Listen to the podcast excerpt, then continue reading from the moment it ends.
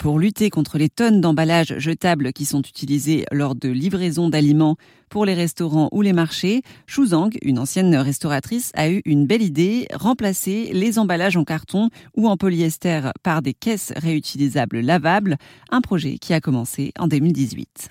Le restaurant était déjà une aventure entrepreneuriale. De coup, en bac n'est pas ma première. Euh, donc, il y a beaucoup de réflexes hein, qui, qui, euh, qui, sont restés, qui sont assez cruciaux. Parce que ce qui, fait peur dans l'entrepreneuriat, bon, je pense qu'il y a deux choses. Il y a une partie purement euh, administrative, euh, quelle entreprise je crée, euh, comment, comment je trouve mes associés, etc. Et il y a la partie financière, forcément, qui fait un peu peur. Euh, et, et, ayant déjà eu cette expérience avec le restaurant, c'est vrai que toute cette partie-là euh, euh, avait déjà été vécue. Et là, avec Pandobac, j'ai deux autres associés, ce qui change beaucoup la donne par rapport au restaurant où j'étais toute seule. Où est-ce que vos emballages sont créés? Nous, on travaille avec des, donc des, des fabricants d'emballages donc réutilisables euh, en France, en Espagne et en Allemagne, donc proche Europe. Euh, on essaie de pas les faire venir de, trop loin. Euh, et c'est vraiment euh, des, des plasturgistes qui voilà ont leur moule de, caisses réutilisables et, et on, leur voilà on travaille que pour pour nos caisses. Et est-ce que vous savez combien d'entreprises utilisent votre solution Pandobac?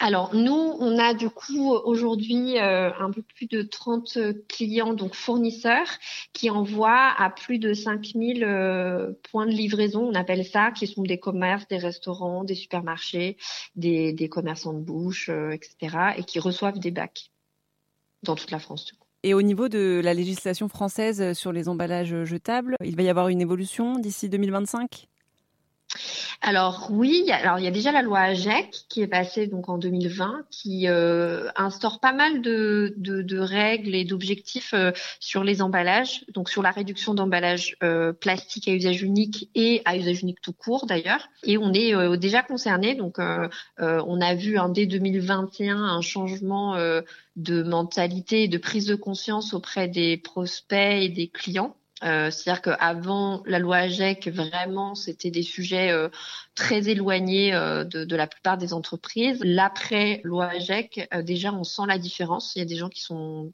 déjà plus sensibilisés qui disent bah nous on veut avancer sur les sujets de réemploi d'emballage et du coup les objectifs c'est des objectifs de part d'emballage réemployé mis sur le marché euh, avec aussi des, taxations supplémentaires sur les emballages à usage unique euh, à partir de cette année et de 2025 donc ça ça bouge assez rapidement. Est-ce que vous avez des chiffres sur les, tonnes d'emballage euh, qui sont euh, voilà jetés en France, par exemple Oui, alors les emballages euh, professionnels hein, dont, on, dont on traite, euh, il y a peu d'études dessus. Il y en a très très peu parce que aujourd'hui, euh, il n'y a pas de, de, de, suivi en fait de ces emballages-là. Il n'y a pas d'éco-contribution sur ces emballages-là.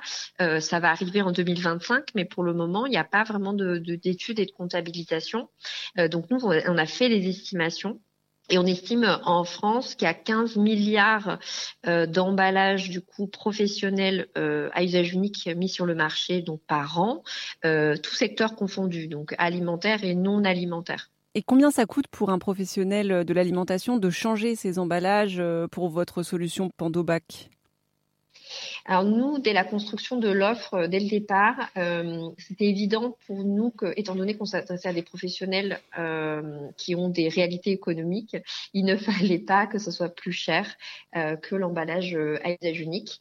Et donc nous, on est sur des tarifs proches du carton qui est l'emballage euh, le moins cher. Euh, et on est 10% euh, moins cher que les cagettes en bois et 50% moins cher que les caisses polystyrène. C'était Shu Zhang, la fondatrice de Pandobac pour Airzone Radio.